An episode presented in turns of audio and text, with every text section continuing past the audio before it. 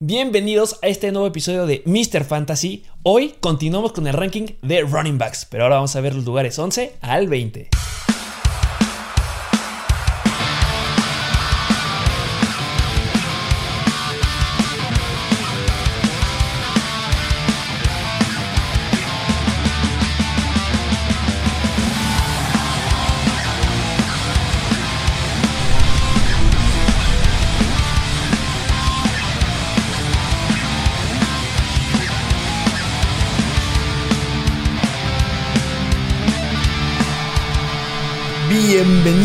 Este nuevo episodio de Mr. Fantasy. Sí es. Continuamos con las posiciones más pedidas. Los running backs, corredores. Yo creo que ha habido mucha incertidumbre. Ha pasado muchas cosas desde la semana pasada, antepasada con los corredores y nada más los rankings no lo mueven. Sí, la pretemporada está fregando mucho a corredores que nos encantaban. A ver, de las lesiones que ha habido, ¿cuál ha sido la, la más importante que tú consideras de los running backs? Dice, esta sí no lo puedo creer, cambia la perspectiva. Pues, pues ya me la creí, pero en su momento yo sí me disgustó muchísimo la de K-Makers. K-Makers que Ya se tiene fue. tiempo, pero sí, yo sí lo pintaba para que tuviera una muy buena temporada. Se queda Darrell Henderson, llega apoyo Sonny Mitchell de los Patriots a los es. Rams. Ya hablaremos de esos puntos en este o en otros videos, así que suscríbanse. A mí me dolió la de el novato, Travis Etienne. Travis Etienne, sí. Porque quería ver el potencial, prometía mucho. Me gusta que ya tiene Jim Robinson otra vez la oportunidad. Yo creo que este ranking llega en un momento indicado porque justo van a conocer la posición en la que deben de agarrar a Jim Robinson, que Sí. es muy bueno. Yo creo que muchos se alocaron, no sé si te tocó ver, ver eso. Se lesiona a Travis Etienne y muchos estuvieron ofreciendo a Jim Robinson, te lo cambio por Ezequiel Elliott, te lo Sí. cambio por Alvin Kamara. Como, no, Sí. no, no, no, no, espérense Sí, tantito. se emociona más la, la gente. Pero bueno, está bien, es válido. Y bueno, también la lesión del fin de semana, que sorprendió a muchos que se pierde la temporada, J.K. Dobbins. Sí, así es. Igual la de J.K. Dobbins me dolió. Digo, pues, o sea, qué bueno porque se le puede dar más oportunidad, yo que sé, a, a Lamar Jackson de correr. Y si tienes a Lamar, yo creo que es bueno. Igual los receptores, como que se abre más el escenario en el ataque aéreo para los receptores y tight ends. Pero malo porque también yo quisiera que Dobbins hubiera tenido una temporada buena, igual que Cam. Se esperaban grandes cosas de J.K. Dobbins. Hubiera estado dentro de este ranking, ya les hablaremos de eso en un momento. Pero bueno, yo creo que no hay mejor momento para sacar el ranking de la posición 11 a 20. Así que vámonos directo. Hoy vamos directo al ranking. ¿Qué te parece? Vámonos de lleno. Va. Vamos al lugar número 11. Obviamente hay que recordarles que tuvieron ya que haber visto el ranking, el ranking del 1 al 10. Ahí está, les dejamos el link para que lo vayan a ver. Acuérdense que estamos en Spotify, en todos los lugares de podcast y en YouTube. Y llegamos a un consenso que en el lugar número 10, ahí entramos en una discusión entre Joe Mixon Y Jonathan Taylor. y Jonathan Taylor. Vamos a dejarlos como si fueran el número 10 ambos y vamos a partir del número 11. Así es. Y bueno, ¿quién está en el número 11? El número 11, nada más y menos que el novato Najee Harris de Alabama. Najee Harris. ¿Tú crees o se podría decir que nos estamos viendo muy atascados poniendo a Najee Harris en el lugar 11 considerando los running backs que faltan? Es que, mira, yo creo que al ser un novato puede ser el mismo escenario que Kyle Pitts. Digo, es un novato y un novato no nada más que hay que uno más de college y ya, sino un novato que le fue muy bien en Alabama y tiene mucho potencial porque tiene todo el talento para ser el running back titular de ese backfield. O sea, llega con el lugar indiscutible número uno. Ya no está James Conner, se fue. Un problema con James Conner la temporada pasada obviamente fueron las lesiones y no se hable de la mala línea ofensiva que tuvieron los Steelers, aunque duela, eso es un hecho. Y sigue estando pésima. Sigue estando pésima. ¿Y tú crees que con esa línea pésima Najee Harris pueda lograr, no sé, romper las expectativas o alcanzar este lugar en el ranking? Mira, va a ser interesante verlo porque precisamente en Alabama un punto a favor es que tenía una muy buena línea ofensiva y es como irte hasta el otro extremo. Yo creo que no va, yo no creo que pueda ser el novato del año por precisamente ese pequeño detalle que parece mínimo, pero Le'Veon Bell en su momento cuando estaba con Steelers le iba bien porque tenía una buena línea ofensiva. Y aunque muchos crean que pueda ser el nuevo Le'Veon Bell de los Steelers, la veo difícil. ¿Qué características ves diferentes entre Le'Veon Bell y Najee Harris? Por ejemplo, yo lo veo un poco más, más físico. O sea, tiene un gran físico, es muy atlético. Y a diferencia de Bell, me gusta que Najee Harris es extremadamente bueno lidiando tacleadas. O sea, tú lo ves en los videos de college y se quita los defensivos. O sea, parece que trae mantequilla el hombre. Sí, sí, sí. Y ese me gusta más un poquito de Bell. Yo creo que Bell tiene un poquito más de potencial atrapando balones, más o menos. Y Najee a lo mejor ahí se queda corto. Pero yo creo que llega una buena ofensiva a los Steelers y con su habilidad de eludir jugadores podemos ver cosas bastante interesantes. Y un punto que dijiste de que era bueno por el ataque era Le'Veon Bell, yo considero que Najee, o sea, no es así igual que Bell, pero se me hace bastante eficiente. Y digo, por ahí yo creo que tiene un punto a favor, digo, porque si nada más fuera por tierra como otros jugadores, no sé, Javonte Williams, que nada más es como más el ataque terrestre, pues sí está más limitado, pero ese es como otro plus en allí que logra sacar la producción por ataque aéreo y es algo en lo que los Steelers se enfocan un poco más. Y muchos se llegan a quejar de eso en el draft, que muchos ponían a Javonte Williams como el running back número uno que debe ser drafteado y se lo llevó Najee Harris. Yo creo que tiene todo para cumplir las expectativas. Hay que remarcar algo muy importante de Najee Harris. Va a ser muy difícil que veamos jugadas grandes. Eso es un hecho. ¿Por qué? Porque no tiene una gran velocidad. Lo vimos en college. Cuando se escapaba de los corredores, solían alcanzarlo. ¿Por qué? Por su poca, no estoy diciendo que sea poca velocidad, pero no es una velocidad elite como la que llegaríamos a ver de otros running backs, no sé, ahorita se me viene a la mente de los que vamos a mencionar, Clyde Dorseler, por ejemplo, que es un poco más rápido. Entonces, no jugadas grandes, pero sí va a tener una gran cantidad de volumen. Y claro, el ataque aéreo de los Steelers va a ser el punto focal esta temporada, obviamente, pero pues Najee va a tener cierta relevancia que la verdad sí con gusto se puede poner en lugar 11 del ranking. Y más en ligas PPR, que es en lo que nos estamos basando. Exactamente, recuerden que vamos con ligas PPR porque es lo que juega la mayoría de la gente. Así es. Y algunos, este dato se me hizo interesante, algunos comparan a Najee Harris con la exestrella de los Rams, Steven Jackson. Steven Jackson. Entonces veamos qué puede lograr Najee Harris en esta temporada. Muy bien. Vámonos con el que sigue. Con el número 12. ¿A quién tenemos en el número 12? Antonio Gibson. Antonio Washington, Gibson. Del equipo sin nombre. Ah, si no fuera por Jonathan Taylor, sería el que rompió las expectativas la temporada pasada. Sí. Pero se enfrentó con ciertas situaciones adversas la temporada pasada, ¿no? Sí, o sea, de que un punto fueron. Yo creo que las lesiones. Yo, como vi, fueron dos cosas. Una, a lo mejor, y son las lesiones. Que pues se lesiona en la semana 13. Y de lo que pude ver es que pues, tiene como un, una buena probabilidad de volverse a lesionar, lo cual es preocupante. Y otra es que por el ataque aéreo no fue utilizado tanto porque ahí estuvo JD McKissick. Que fue su piedra en el zapato, JD McKissick. Bueno, para los que lo teníamos en fantasy, nuestra piedra en el zapato era ver cómo cada semana le daban la, mayor cantidad de pases a JD McKissick y nada más nos atoraban a Antonio Gibson. Sí, y mira, como dato, nada más JD McKissick acabó con 110 targets. O sea, lo buscaron 110 veces y fue el corredor que más tuvo targets, hasta por arribita de Alvin Camara. Y justo llama la atención, o sea, cómo es que tienes esos números de JD McKissick cuando tienes a Antonio Gibson, que en college fue usado como wide receiver. O sea, se esperaba que Antonio Gibson iba a ser el que iba a agarrar todos los pases en ese equipo y de repente sorprende mucho. Y bueno, no sé, no sé cómo consideres tú la línea ofensiva de Washington. No creo que sea mala, pero tampoco es de las mejores. Regular.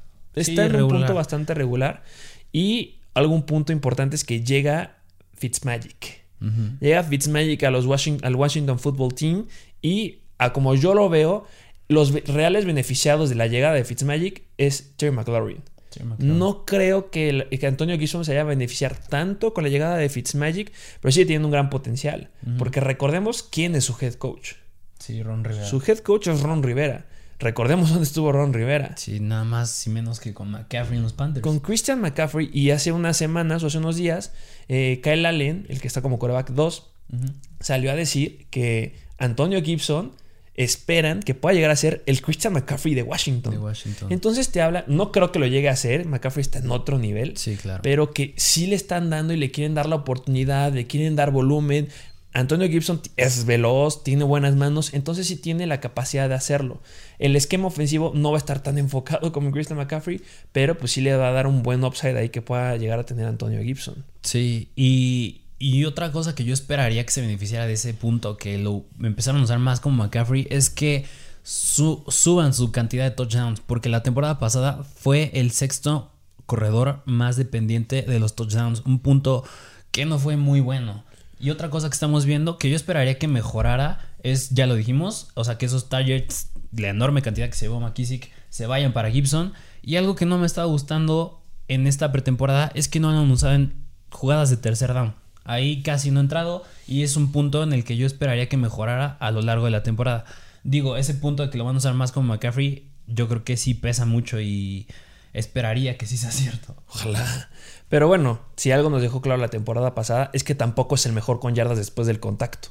No es uno de sus fuertes. Entonces es difícil pensar en que pueda llegar a tomar un rol de ese estilo, pero debido a lo que se está diciendo, se espera que aumente sus números, se espera que retome un poco más el lugar de, de las recepciones o de los targets y que JD McKissick lo empiecen a mover, pero tiene, tiene mucha expectativa de llegar a, a, a romper con las expectativas que estamos teniendo ahorita. Es decir, poder quedar en un top 10 a lo mejor. Sí, El. Washington Football Team se ve mucho mejor que la temporada pasada. Sí, y digo, a lo mejor no influye mucho la defensa directamente, pero pues yo creo que lo puedes ver como si tienen buena defensa, o sea, son, o sea, paras a la ofensa y implica a que la ofensa tenga más oportunidades, la de tu mismo equipo, y así pues, pues poder tener, enfocarte más en un ataque terrestre, porque el Washington Football Team también está proyectado a acabar en el lugar 9 en partidos ganados, o sea, que si logras ganar, si logras tener la ventaja en los partidos, pues no te arriesgas a lanzar tanto. Y más como Fitzpatrick es un nuevo quarterback en ese sistema, pues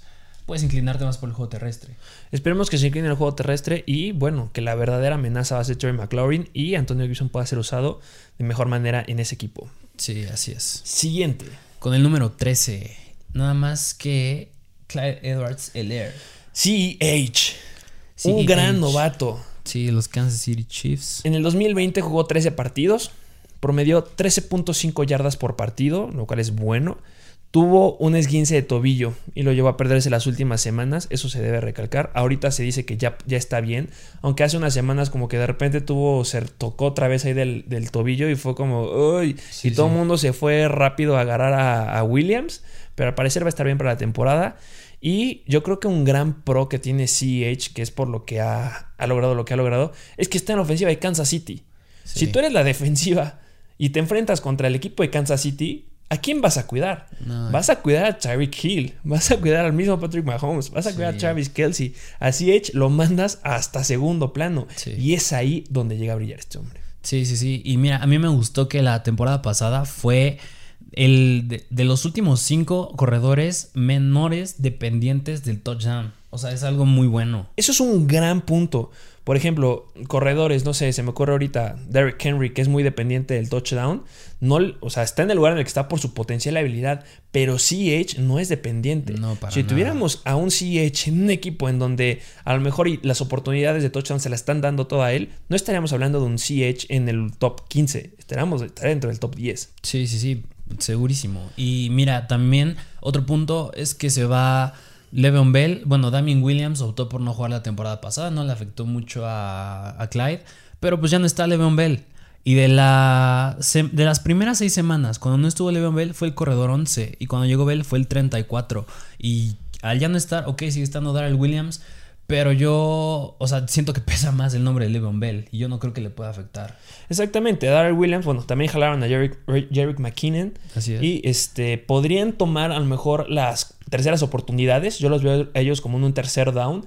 Y así Edge, pues retomando todo, siendo explosivo, con volumen, ocupando las oportunidades en las que la defensiva cree que va a estar el ataque en- recargado en el aéreo. Y bueno, tú tienes un corredor no dependiente al, al touchdown, pues te esperas un gran corredor ante la carrera. Entonces, Sí. ¿qué puedes decir de su línea ofensiva de Kansas City? Y mira, hablando ya de la línea, así como estás diciendo, pues estaban linieros que no eran muy hablando en términos de la carrera, porque digo, nos podemos ir a términos generales y en cuanto al pase y cambia un poquito la cosa, pero yéndonos más específicos al, al juego terrestre, tenían a un guardia izquierdo que era Nick Y de left tackle, o sea, tackle izquierdo, tenían a Mike Remmers y Eric Fisher, que se estaban ahí pues como rotando, ¿no? ¿Y quiénes llegan? Llega nada más y nada menos que de los Ravens, Orlando Brown. Así es. Un novato, bueno, la temporada pasada que tuvo muchos problemas ahí con los Ravens porque él quería jugar de tackle izquierdo, pero nada, me lo mandaban de gar. Sí. Se peleó y llegó a- al equipo de Kansas City. Es un gran liniero. Y también llega Joe Thoney. Va a estar de guardia izquierdo que estaba con los Patriots. Sí. Entonces hay una mejora importante en esa línea ofensiva. Y- Y yéndonos un poquito más específicos, o sea, para que se den una idea, de guardia izquierdo está Algretti, Nick Algretti, y llega quien tú dijiste, Joe Thuney a reemplazarlo.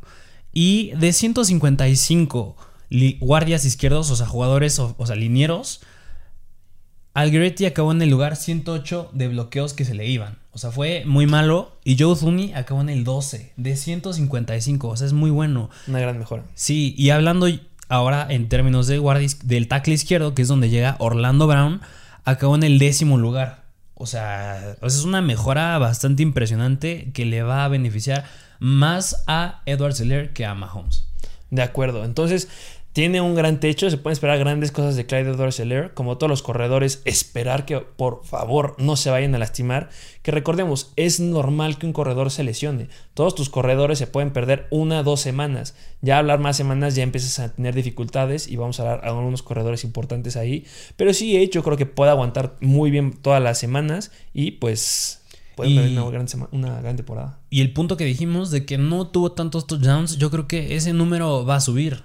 O sea, yo no creo que se repita y eso es un muy buen punto a favor. Sí, ya lo tocamos cuando hablamos de los Tyrants con Kelsey, ya lo tocamos cuando se habló propiamente de los corebacks. Son muy buenas temporadas las que tuvieron. La de Kelsey fue real, tuvo un gran, una gran cantidad de targets en zona roja, pero pues es difícil que se repita y es justo ahí donde va a entrar CEH. Así es.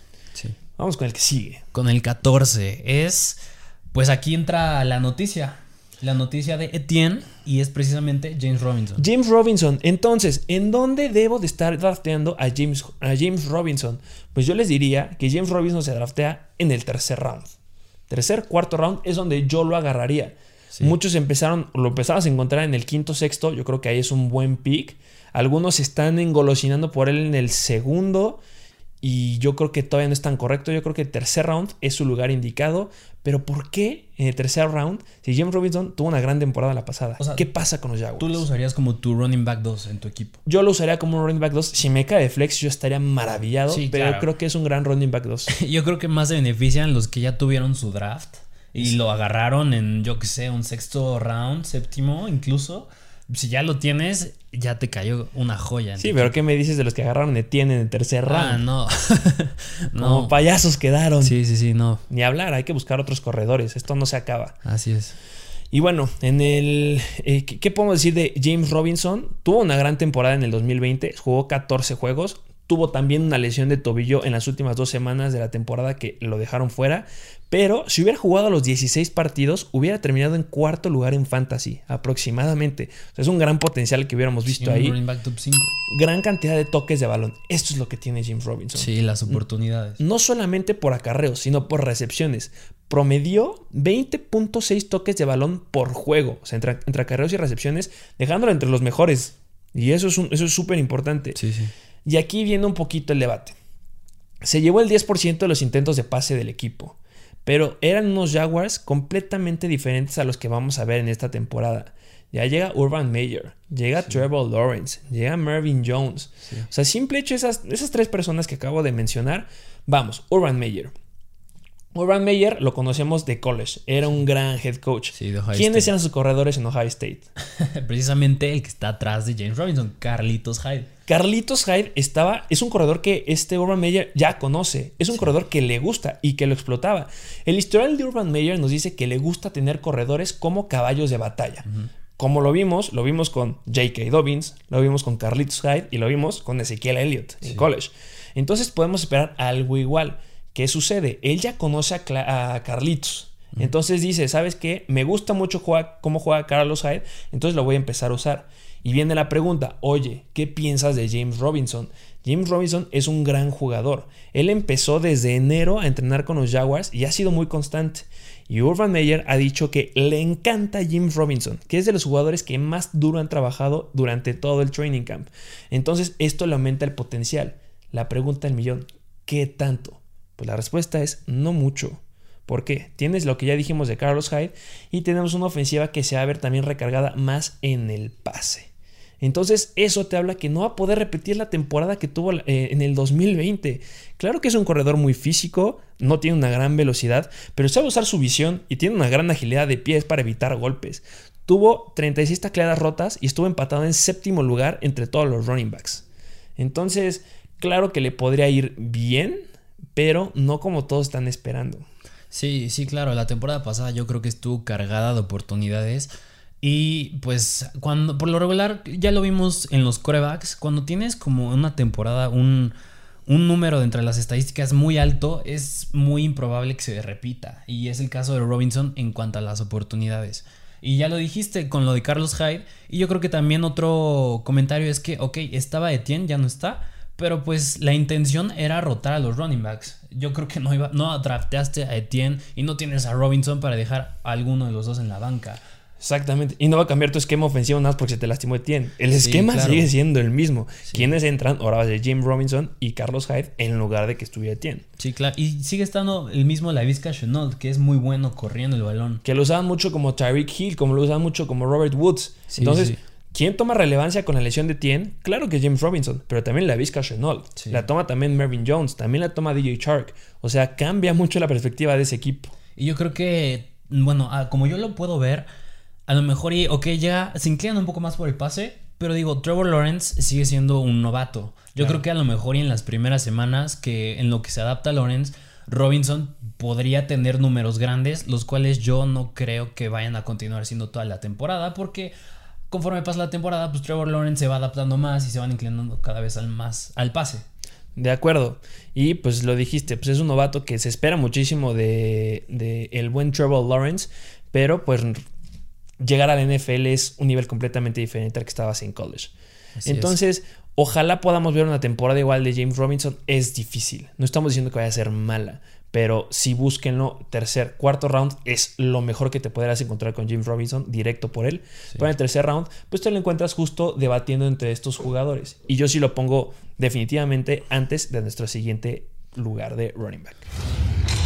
Y el siguiente, en el número 15, es David Montgomery. David Montgomery. Yo creo que un corredor. Híjole, no, pues no sé si decir infravalorado, pero sí como que a la gente no le gusta hablar mucho de Montgomery. Y hay que tener algo claro: de todos los corredores, ya no solo hablando del 11 al 20, que tuvieron una mejor temporada en referencia al 2019 y sigue ofreciendo potencial para el 2021, es Montgomery. No hay muchos. Sí. Y mira, yo lo único que le encontré así como. Ay, que hay, que como que sí, como que no, que no me gustó, fue que se, le, se benefició de precisamente de quien que se lesionó el que está atrás de él, que está Eric Cohen. Ok, y ahorita llega Damien Williams que le podría llegar a quitar ciertas jugadas por aire, pero yéndonos un poco más específico la temporada pasada, el caso de Cohen, o sea, tuvo 10.94 puntos por partido cuando estaba Cohen y cuando se lesionó... ¿Tuvo cuántos? 10.94. Con Cogen. Con Cogen. Ok. Y cuando se va Cogen, sube hasta 18.94 puntos por partido. O sea, sí fue una enorme cantidad. Y creo que se estaba diciendo como que Cogen ahí tenía. Era cuestionable si regresaba o no. Pero bueno, igual. Yo creo que sí es probable que regrese. Y, aunque no regrese, llega Damien Williams.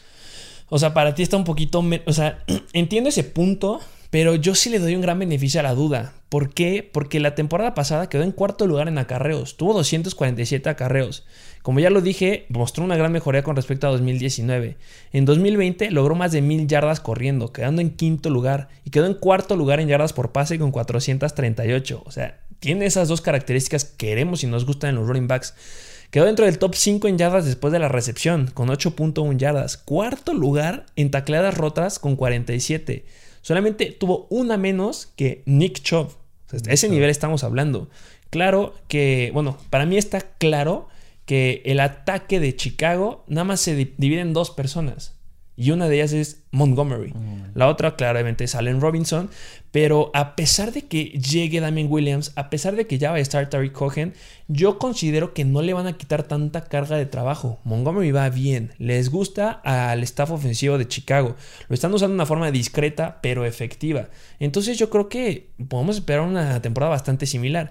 Y hablar que tú tienes un corredor que te estás agarrando en el segundo tercer round y que terminó entre los cinco mejores en yardas después de la recepción, que es muy bueno, que acabó en quinto en yardas corriendo y en cuarto en yardas por pase, pues eso se me hace ideal. Sí, sí, aunque ese, el argumento de que le va bien por aire a lo mejor y disminuye, digo, precisamente por el uso que le puedan dar a Cohen y a Damien Williams. Y otro punto que no me gustó fue que la temporada pasada fue el tercer peor eh, corredor, perdón, dependiente del touchdown. O sea, depende mucho del touchdown.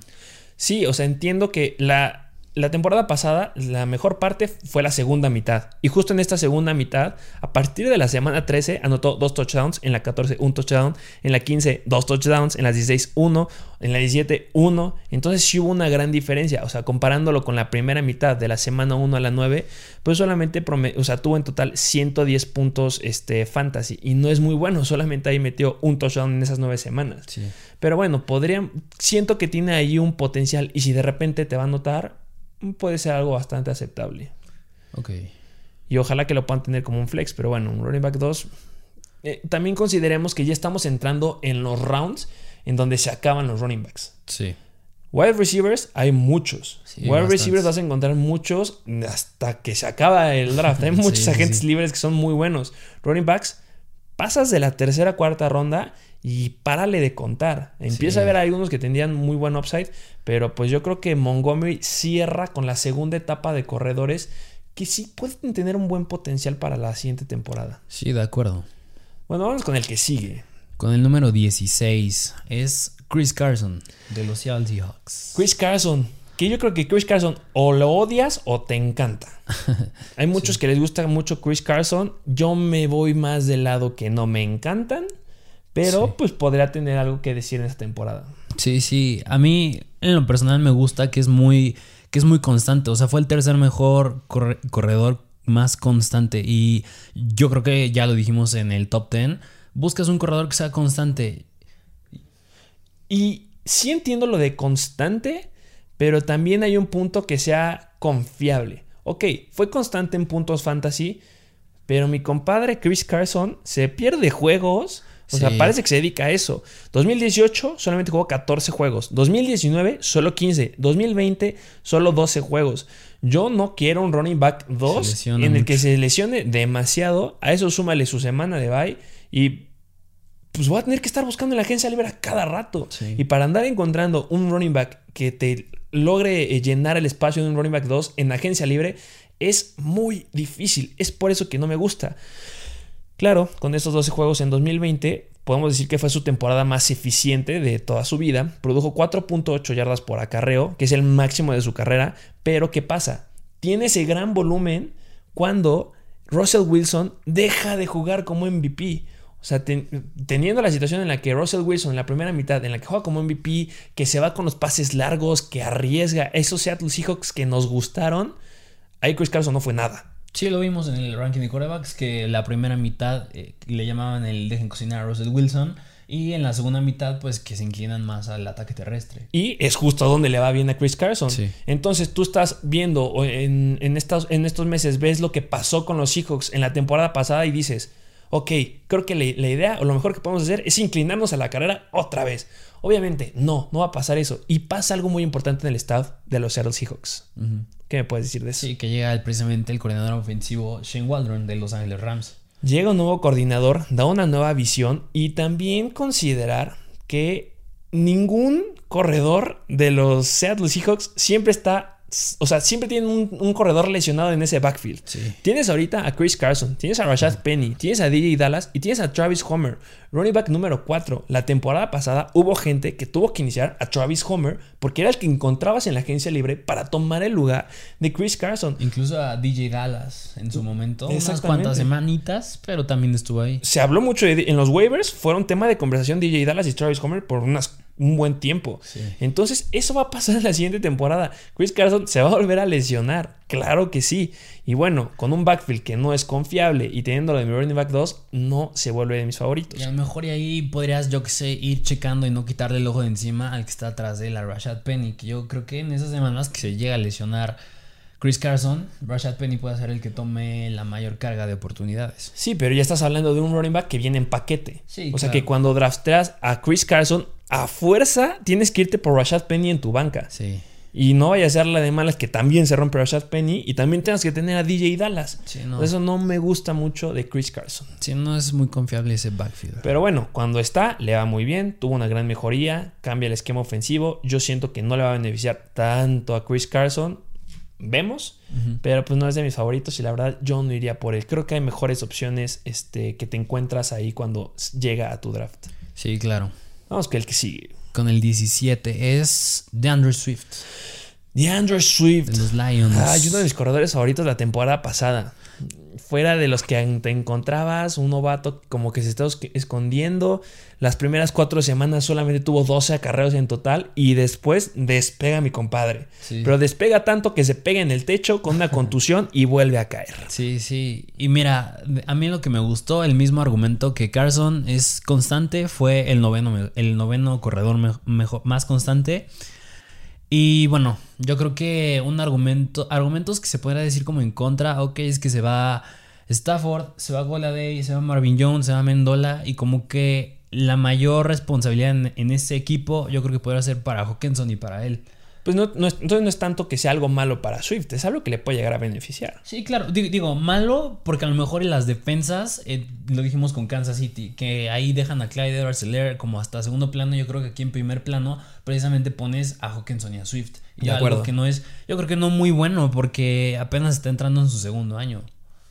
100% de acuerdo. Y pasa algo similar con Seattle cambian por completo eh, el staff. Se va el que esperaba que fuera la promesa. Se va Matt Patricia. Bueno, eso ya lo sabíamos de la temporada pasada que no la, no la acabó. Y también se va Darren Babel. Llega un nuevo coordinador ofensivo, Anthony Lynn. Y llega un nuevo coach asistente de corredores, Dus Staley.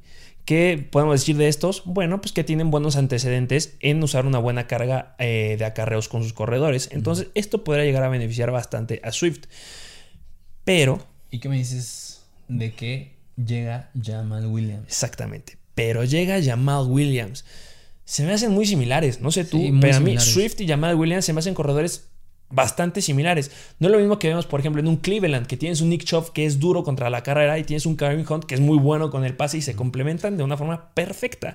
Aquí tienes a dos corredores iguales que son buenos en el pase, que son buenos corriendo. Entonces viene la gran pregunta, ¿qué va a pasar con Swift? ¿Cómo los vas a usar?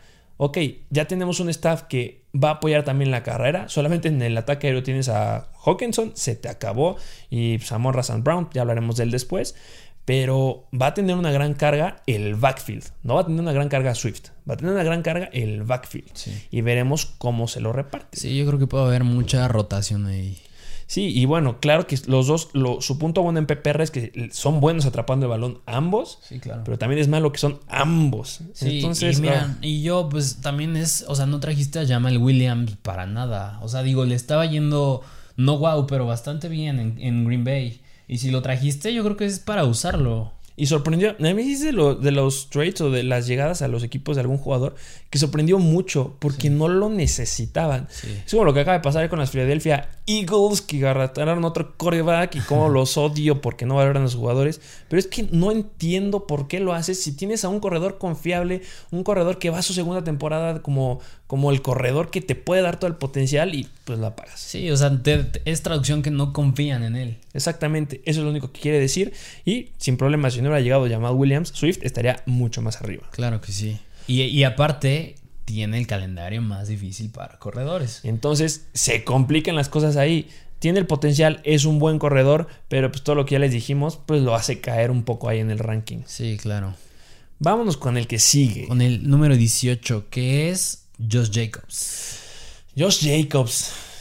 Híjole, mira, aquí cambia y es algo diferente a lo que estábamos hablando con Swift y llamado Williams. Porque llega un corredor que es similar, pero no por completo. ¿Por qué? Josh Jacobs. Que es Kenyan Drake. Exactamente, llega Kenyan Drake de los Arizona Cardinals. Fue el tercer lugar en acarreos con 273. Eso es muy bueno. Fue primer lugar en intentos de acarreo dentro de la 20 y dentro de la 10. No el segundo, no el tercero, el primer lugar. O sea, le daban una cantidad impresionante de bolas en zona roja. Obviamente, ya entramos al punto. Es dependiente de touchdowns. Ojo ahí. Es sexto en tacleadas rotas. Es muy físico. Y lo hacen, esto es, le juega bien, pero también le juega mal. Ya tocamos este tema, por ejemplo, con George Kittle el Tyrant, que es muy físico y eso es muy bueno porque vota a todos, pero te andas rompiendo a cada rato. Misma situación pasa con Josh Jacobs. Si tienes a Josh Jacobs en tu equipo, prepárate porque a cada rato va a estar en las listas de lesionados de cada semana y vas a estar, es que si juega, es que no juega, es que qué hago. Y yo creo que ese fue un factor precisamente para que el equipo decidiera traer a Kenyan Drake. Exactamente, traen a Kenyan Drake. Sí, fue un punto, yo creo que dijeron, no, pues este cuate se está lesionando de más, necesitamos un buen reemplazo. Y digo, no te ibas a quedar ahí con Devonte Booker. Exactamente, como Booker. Y bueno, ya Kenyan Drake, y sorprende que lo firman por dos años, no se van por uno. Lo seguro por dos años y 11 millones. Y bueno, ahí viene el punto que les decía que se parecen, pero no son tan iguales. ¿Por qué no son tan iguales? Porque Josh Jacobs es más un corredor de poder y Kenyan Drake es un corredor que le gusta más atrapar el balón y así lo ocupaban. ¿En qué son similares? Bueno, que ambos están acostumbrados a tener el balón en zona roja. Ya les dije, Jacobs fue primer lugar en intentos dentro de la 10 y, y, también dentro de la 20. Y Drake fue cuarto lugar en intentos dentro de la 10 y tercero en intentos dentro de la 5.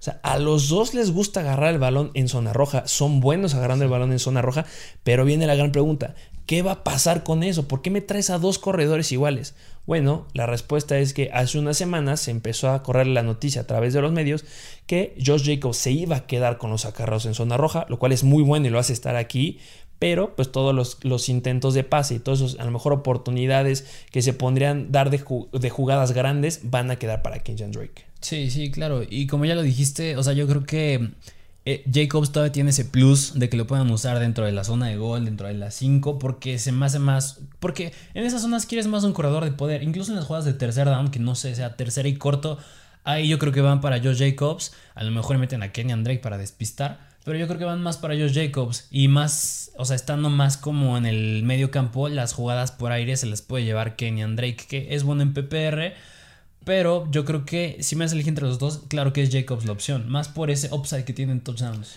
Y también acaba de decir algo muy importante. Que cuando vaya a ser opción o situación de pase van a meter a Kenyan Drake. Es que los Raiders y su staff son muy obvios. Cuando veías a Josh Jacobs adentro es como, ah, van a correr. Josh Jacobs no está, ah, es pase. ¿Por qué? Porque no les gustaba tener a Josh Jacobs adentro.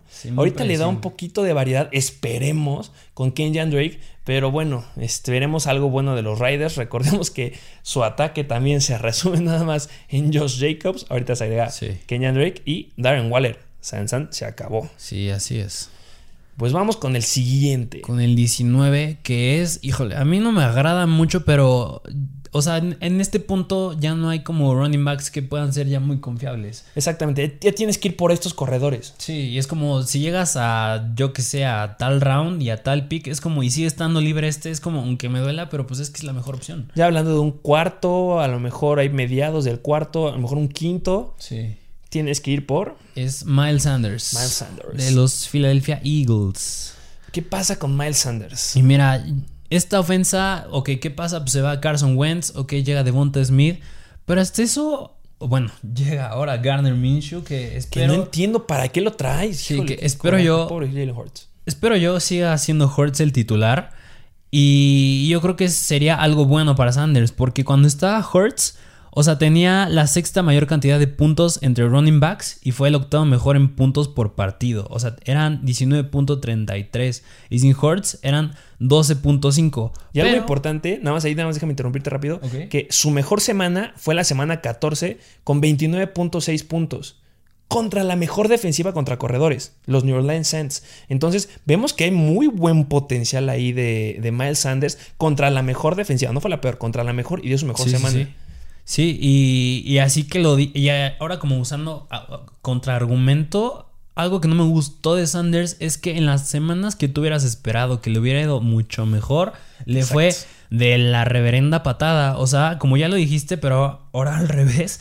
No sé, vamos a ver la semana 10 contra los Giants, que era la 24, la defensiva número 24. Contra corredores. Contra corredores y nada más 11.5 puntos. ¿Y qué me dices de la semana 13 contra Green Bay? 13. Número 28 contra corredores. 3 puntos. 3 puntos. Y mira, ah. y mira, yo creo que a lo mejor y puede ser el argumento de que, ay, no jugó mucho, pero digo, o sea, en promedio estaba jugando alrededor de unos, no sé, 42 snaps o sea, que son bastante buenos, o sea, para un corredor. O sea, sí se le estaba dando el chance de producir y nomás no sacaba la chamba. Exactamente. Es un corredor que, bueno. Es muy volátil. Así como dijiste que contra los Neural Saints le fue muy bien. o sea, tú esperarías que, ah, la siguiente semana va contra la peor, ahora sí le va a ir el doble. No, no, es muy impredecible. muchos. Y yo creo que tiene que ver mucho también con las lesiones. O sea, se perdió cuatro semanas la temporada pasada.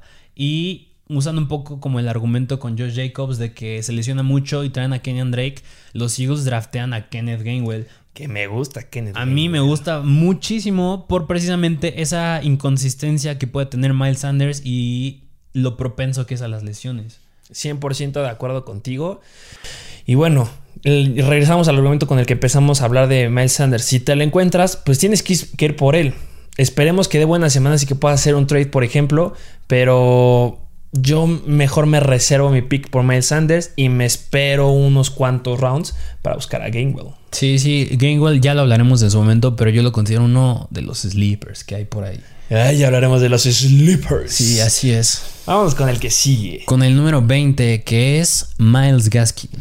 Miles Gaskin. Híjole, ¿qué pasa con Miles Gaskin? A ver. Cuéntanos. Y que se estaba rumorando que a lo mejor de Sean Watson podría llegar a los Dolphins y podría ser una, mejor, una mejoría bastante. Porque digo, Tago Bailoa, ok, le fue bien en Alabama, estaba ya pintando para ser Heisman, pero pues se lesiona mucho y no sé, como que nada más no me da buena pinta que pueda sacar la chamba. bueno, puede que, puede que no. Sí, sí. Y mira, pues Miles Gaskin ya hemos, he usado este estadístico con muchos, pero fue el cuarto mejor en ser constante y el séptimo mejor en dependencia de touchdown. O sea, nada, o sea que no, no, depende mucho del touchdown. Mismo que pasa con Clyde Drosseler. Así es, lo mismo dijimos de Clyde, Clyde Drosseler. Y algo que no me gustó fue una noticia que me parece ya tienes ahí que los pueden rotar ese backfield porque está Salvon Ahmed, Malcolm Brown y precisamente Miles Gaskin. Así es, el head coach Brian Flores dijo que a los tres running backs que acabas de mencionar los van a estar usando de forma situacional, es decir, como vaya dándose las cosas en el partido. Y eso a los gerentes en fantasy no nos gusta nada. No, para nada. Claro, dice que Miles Gaskin podría entrar en, en, jugadas de primer y segundo round, de segundo down, perdón, pero pues va a depender de la situación que pueda haber ahí. ¿Por qué? Porque Malcolm Brown tiene más físico que Miles Gaskin, entonces podrá ser ahí un corredor de poder. Y obviamente te gusta más de Miles, que pues, es un poquito más rápido, es más explosivo, pero Tienes otro todavía más veloz, que es Salvo Ahmed. Entonces, en situaciones donde consideren que el corredor necesita un corredor rápido, va a entrar Salvo Ahmed. En situaciones de poder, va a entrar Malcolm Brown. Y en situaciones que necesites un corredor elusivo, pues vas a necesitar a Miles Gaskin. Claro, ¿cuál es el que va a estar más tiempo dentro del campo? Todos pensamos que va a ser Miles Gaskin. Sí, claro. Pero ojo aquí, porque si de repente nos encontramos que un Salvo Ahmed sigue teniendo juegos como los que tuvo en pretemporada, que fueron muy buenos. Sí Se vuelve bastante volátil este backfield. Sí, a mí antes yo creo que si esa noticia no hubiera salido, hubiera yo no sé, hubiera puesto un poco más arriba a Gaskin, porque digo, tiene más seguridad en que pues no los van a rotar y él es el principal running back en ese backfield y se acabó. Es un gran corredor, lo vimos la temporada pasada que empezó a brillar y me gustaba cómo se veía. Y esta noticia, como dices, cayó todo. Que bueno, si llega Sean Watson ahí, pues, se va a poner buena la situación con los Miami Dolphins, pero pues también se rumora que puede llegar a Carolina. Sí. Entonces, vemos. Y nada más como punto a favor, tiene el octavo calendario más sencillo para corredores. Así que pues no, este punto no se beneficia nada más Gaskin, sino los tres running backs que ya mencionamos. Exactamente, entonces tener mucho cuidado si agarras a Gaskin. Puede ser un running back, a lo mejor que no entra como Chris Carson, que debes tener al segundo equipo por lesiones, pero sí debes de tener al segundo equipo dependiendo de la defensa a la que se vayan a enfrentar. Sí. Entonces, ojo con estos running backs. Y pues nada más como un extra, es lo que dijimos al inicio, es que se lesiona J.K. Dobbins y quién va a tomar la carga de trabajo en ese backfield, todo pinta que será Gus Edwards. Gus Edwards va a ser el que va a agarrar y el que se va a poner la casta en el backfield. Que bueno, Gus Edwards ya nos ha demostrado que es constante. Durante sus primeros tres años nos ha demostrado constancia y eso es un punto bueno con el que empieza Gus Edwards. Promedio de 5 a 5.3 yardas por acarreo en cada una de las temporadas y la temporada pasada mejoró mucho porque aumentó su número de touchdowns y aumentó sus yardas por recepción. Recordemos, estás entrando a la ofensiva de los Baltimore Ravens, está Lamar Jackson. Ojo ahí, no tienes un gran ataque aéreo, entonces eso le daba mucho upside a J.K. Dobbins. La pregunta del millón. Gus Edwards podrá o podrá, o sea, podrá tener o, usará o estará bien usando, llenando los zapatos de J.K. Dobbins. Es difícil. Sí, se me, hace- me- se me hacía muchísimo más elusivo Dobbins que, Claro. que Gus Edwards. Es más a mí de me poder. gustaba mucho J.K. Dobbins para esta temporada. De Sí. verdad, espera mucho de él. Tenía- Lástima de la noticia. Tenía muchos puntos a favor. Y aparte, como se fue Mark Ingram, eso también le da mucho potencial a J.K. Dobbins. Aparte. Bueno, también le da mucho potencial a Gus Edwards. Y va a aumentar su carga de trabajo, por supuesto que sí. Y bueno, solamente es la pregunta del millón: si sí van a darle full la carga a Gus Edwards o lo van a estar rotando pues, con los que tienen en el segundo y tercer equipo. Sí, y pues, o sea, yo creo que a lo mejor y un punto a favor para Edwards es que lo pueden usar en. En, incluso cuando estuviera Dobbins, yo creo que se iban a inclinar más por esa opción, que era usar Edwards en, no sé, zonas de tercera y corto, en zonas de gol. O sea, tiene, siento que el upside en los touchdowns. Sí, exactamente. Puede tener ahí, lo, lo dijimos la temporada pasada, aumentó su cantidad de touchdowns. Digamos, en la temporada de 2019 tuvo dos touchdowns y en el 2020 ya tuvo seis touchdowns, lo cual es bastante bueno y le quita muchísimo potencial a J.K. Dobbins. Pero ahorita va a tener el 100% de la carga, lo cual es muy bueno para él. Recordemos, todavía está Tyson Williams, está Justice Hills, que parece que Tyson Williams va a ser el que va a estar en el segundo lugar. No está confirmado, Sí. pero parece ser el que va a estar ahí detrás de Gus Edwards. Entonces, Incluso el mismo Lamar Jackson, que es yo creo que el claro principal corredor, si lo quieres ver así en ese Sí, equipo. claro, va a estar detrás de Lamar Jackson. Entonces, Gus Edwards puede llegar a reemplazar y va a estar tomando el lugar de J.K. Dobbins. No, baja. Claro, es un buen corredor con yardas después de la atrapada. Tiene, le gusta buscar este Lamar Jackson a sus corredores pues, a partir de la 3, a partir de la 4, de las 5 yardas de a partir donde empieza la bola. Sí, pero pues no puede llegar a tener el potencial que nos hubiera dado J.K. Dobbins. Así es. Y pues lo pusimos aquí porque tiene cierto upside acabar dentro del top 20. No creo que 10, pero 20. Sí, a lo mejor estar peleando por ahí por el 15 podría ser, pero no esperen gran cosas. Ya estamos hablando de un running back que entra como un flex. Sí. Si quieres un flex, ya es donde entra, por ejemplo, Gus Edwards. A lo mejor con la noticia que les dijimos de Gaskin también podría entrar ahí, aunque muchos lo siguen narrando como su segundo corredor. Pero bueno, es información que deben de saber. Así es.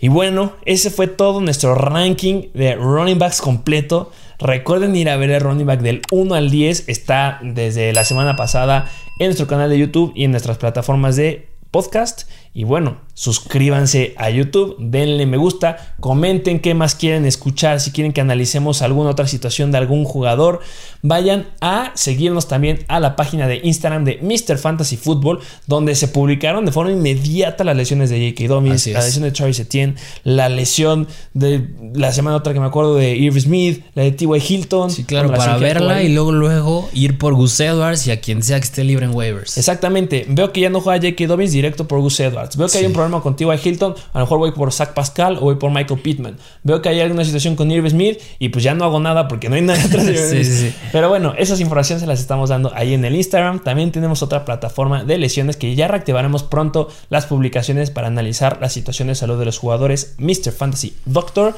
Y bueno, ¿algo más que agregar? Dejen sus comentarios qué opinan de nuestros últimos 10 running backs. Y bueno, eso sería todo por el día de hoy. Gracias por escucharnos, gracias por ser parte de la mejor comunidad de Fantasy Football en español y nos vemos a la próxima.